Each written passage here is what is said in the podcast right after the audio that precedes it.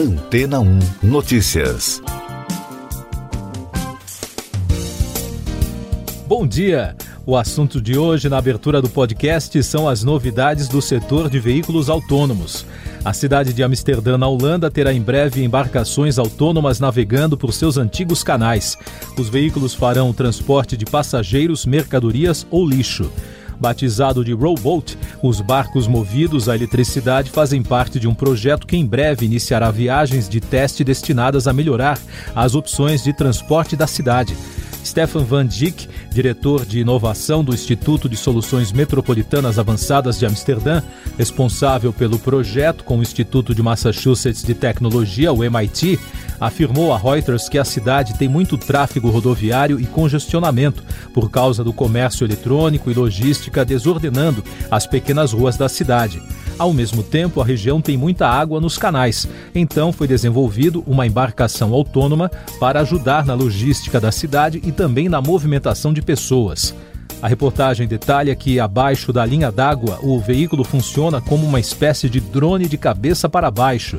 Tem duas hélices dianteira e traseira e dois propulsores de cada lado da proa, que permitem que o barco manobre com agilidade. Além disso, também é equipado com imagens a laser na frente, sistemas GPS na frente e atrás e várias câmeras nas laterais que ajudam no posicionamento.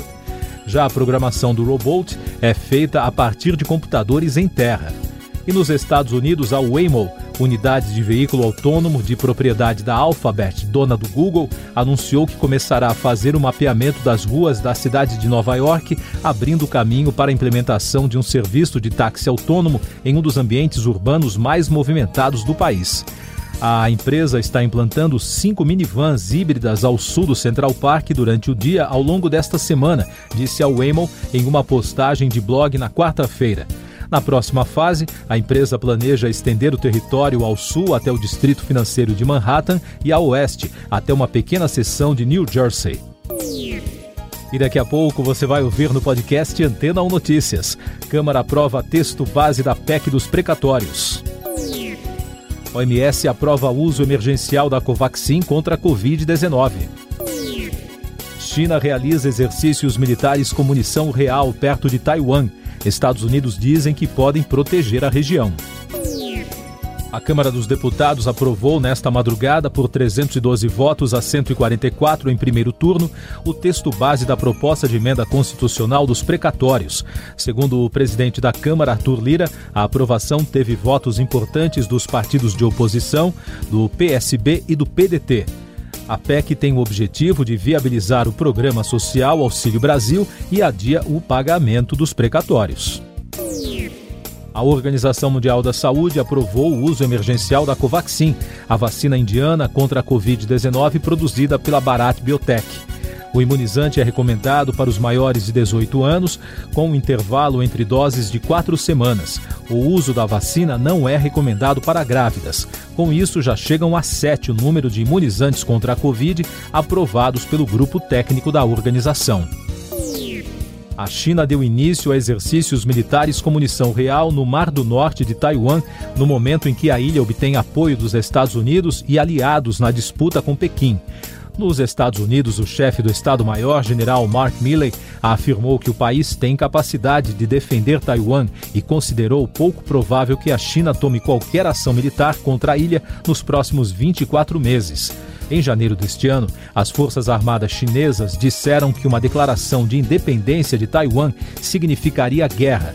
No mês de outubro, a presidente do território, Tsai Ing-wen, afirmou que o país não se curvará sob pressão da China e defenderá seu sistema democrático. Essas e outras notícias você ouve aqui na Antena 1. Oferecimento Água Rocha Branca. Eu sou João Carlos Santana e você está ouvindo o podcast Antena 1 Notícias.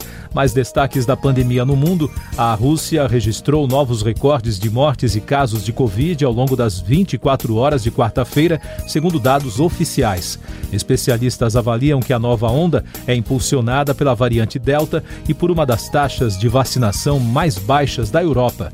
A situação levou a capital Moscou a criar um mega feriado de 11 dias, que começou em 28 de outubro e vai até o próximo domingo.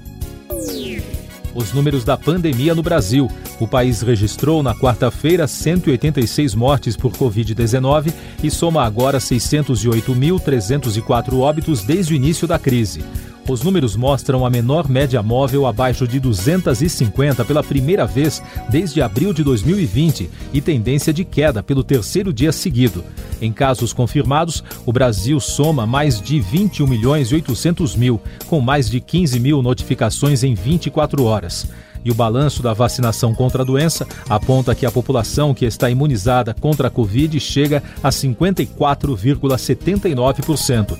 São mais de 116 milhões e 800 mil pessoas que já completaram o esquema vacinal. Outros destaques internacionais: o comandante militar do Talibã em Cabul, Abdullah Moklis, morreu no ataque ao hospital militar do Afeganistão, que deixou dezenas de mortos e feridos na última terça-feira. De acordo com as agências de notícias, Moklis foi morto ao enfrentar combatentes do Estado Islâmico junto com outros membros talibãs. Ao menos 19 pessoas morreram no atentado. Nos Estados Unidos, a imprensa local destacou na quarta-feira, entre as eleições realizadas no país na terça, a vitória do milionário republicano Glenn Youngkin, eleito governador. Isso porque ele venceu o candidato democrata Terry McAuliffe, considerado favorito. A disputa foi vista como um embate entre o presidente Joe Biden e o ex-presidente Donald Trump. Noticiário Econômico. A Agência Nacional de Telecomunicações, a Anatel, realiza hoje o leilão do 5G, a nova geração de internet móvel que promete uma revolução tecnológica. Ao todo, 15 operadoras entregaram propostas. Serão leiloadas quatro faixas de frequência divididas em lotes nacionais e regiões, por isso os lances podem durar até amanhã. A expectativa é que o leilão movimente um total de 49 bilhões de reais. A Confederação Nacional da Indústria, com contribuições do Ministério de Minas e Energia e da ANEEL, a Agência Nacional de Energia Elétrica, lançou uma cartilha para pequenas e médias indústrias com orientações para poupar energia e calcular bandeiras tarifárias. O texto ainda detalha os programas de redução voluntária de demanda e consumo lançados pelo governo com o objetivo de esclarecer temas como a escassez de chuva e as mudanças climáticas.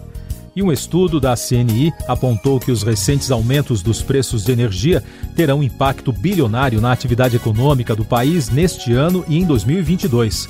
De acordo com o levantamento, os efeitos dos reajustes deverão se espalhar para o mercado de trabalho e o consumo das famílias. Os bancos brasileiros iniciaram neste mês um mutirão para renegociar dívidas dos clientes e ensinar educação financeira para pessoas físicas. O evento, que acontece até o dia 30 de novembro, conta com a organização da FEBRABAN, a Federação Brasileira dos Bancos, o Banco Central do Brasil, Senacom e Senado Federal, com a presença de até 160 instituições financeiras. Mais destaques nacionais no podcast Antena Notícias. O presidente do Senado, Rodrigo Pacheco, anunciou a realização de um esforço concentrado entre os dias 30 de novembro e 2 de dezembro para análise e votação de indicações de autoridades para cargos públicos. Pacheco disse ainda que a sabatina vai exigir a presença física de todos os senadores. Conselho de Ética da Câmara dos Deputados decidiu por 13 votos a 1 arquivar um processo relacionado ao líder do governo na casa, o deputado Luiz Miranda, do DEM do Distrito Federal, que tinha como base uma representação do PTB. O partido acusou o parlamentar de tentar prejudicar o presidente Bolsonaro e o ex-ministro da Saúde, Eduardo Pazuello, dentro das suspeitas envolvendo a compra da vacina Covaxin. O consórcio de veículos de imprensa criado para divulgar dados da Covid-19 no Brasil e o projeto Comprova venceram o Prêmio de Liberdade de Imprensa 2021 da Associação Nacional de Jornais. Em nota divulgada na quarta-feira, a entidade afirma que a premiação homenageia a importância do jornalismo e da cooperação entre as empresas jornalísticas e seus profissionais no enfrentamento da pandemia. O projeto Comprova é uma parceria liderada pela Associação Brasileira de Jornalismo Investigativo para apurar informações falsas compartilhadas nas redes sociais ou por aplicativos de mensagens. Informações da COP26, uma fonte ligada ao governo do Reino Unido disse à rede CNN que pelo menos 20 países concordaram em encerrar o financiamento para projetos de combustíveis fósseis. O acerto deverá ser anunciado nesta quinta-feira. Segundo a reportagem, esse acordo seria o primeiro do tipo a incluir também projetos de petróleo e gás. Entre os trabalhos científicos da semana, o destaque da quarta-feira foi para os pesquisadores da Universidade de Harvard, que relataram a possível descoberta de um exoplaneta fora da Via Láctea, localizado a 28 milhões de anos-luz da Terra. Este é o mais distante do sistema solar já descoberto. O estudo foi feito baseado em dados do Observatório de Raio-X da NASA e os resultados estão disponíveis na revista científica Nature Astronomy. Você confere agora os últimos destaques do podcast Antena 1 Notícias, edição desta quinta-feira, 4 de novembro.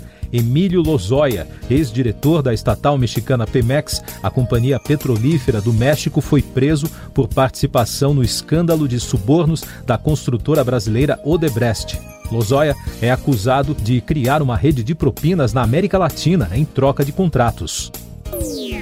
No Brasil, o Tribunal Regional Federal da Primeira Região reabriu as investigações sobre o atentado cometido por Adélio Bispo contra o então candidato à presidência da República, Jair Bolsonaro, em 2018. Isso porque, na quarta-feira, os desembargadores autorizaram a quebra do sigilo bancário e mandados de busca e apreensão contra o advogado Zanoni Manuel de Oliveira Júnior, que defendeu Adélio.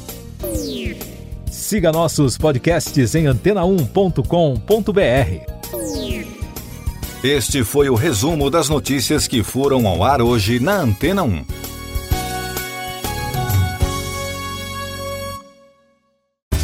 Depois de tanto conteúdo legal, que tal se hidratar com água rocha branca? O consumo regular de água durante o dia traz benefícios para a saúde, como, por exemplo, manter a pele bonita e hidratada. Rocha Branca, da fonte direto para sua casa.